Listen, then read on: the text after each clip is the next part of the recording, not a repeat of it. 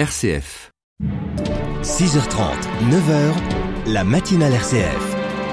Et c'est l'heure de l'innovation comme chaque semaine et en ce lundi de Pâques, Patrick Longchamp, vous avez voulu revenir sur l'incendie de Notre-Dame de Paris et comment les nouvelles technologies ou les anciennes peuvent se mettre au service d'une reconstruction rapide de cet édifice. Bonjour Patrick. Bonjour Antoine, bonjour à tous et à toutes.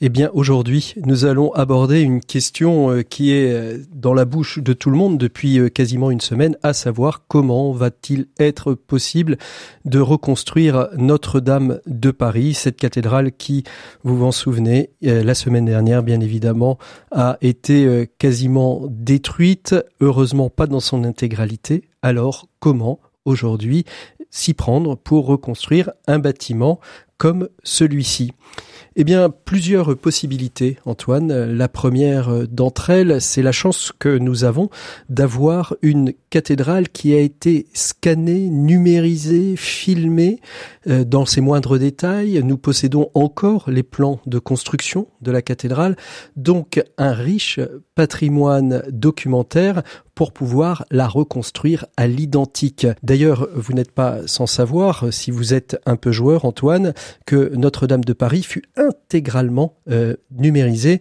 pour le jeu d'aventure Assassin's Creed. Bien évidemment, il y a aussi d'autres possibilités pour reconstruire Notre-Dame du point de vue technologique. Une de ces possibilités, c'est l'imprimante 3D ou du moins euh, une imprimante qui permettrait en envoyant justement la numérisation euh, à l'intérieur d'un logiciel de prendre un bloc de pierre et de le sculpter. C'est exactement de cette manière-là que le temple de Palmyre a été reconstruit euh, ces dernières années.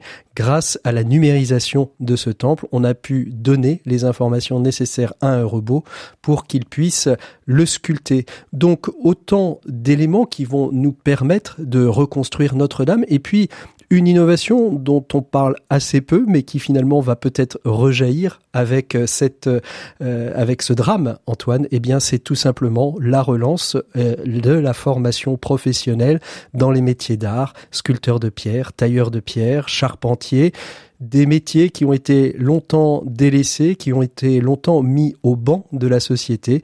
Ces métiers vont peut-être rejaillir comme étant une filière professionnelle tout à fait honorable. En tout cas, je le souhaite. Et si la technologie peut être aussi un élément pour aider à la reconstruction en cinq ans, comme l'a promis le président de la République, eh bien, je n'ai qu'une seule parole en ce lundi de Pâques, Antoine.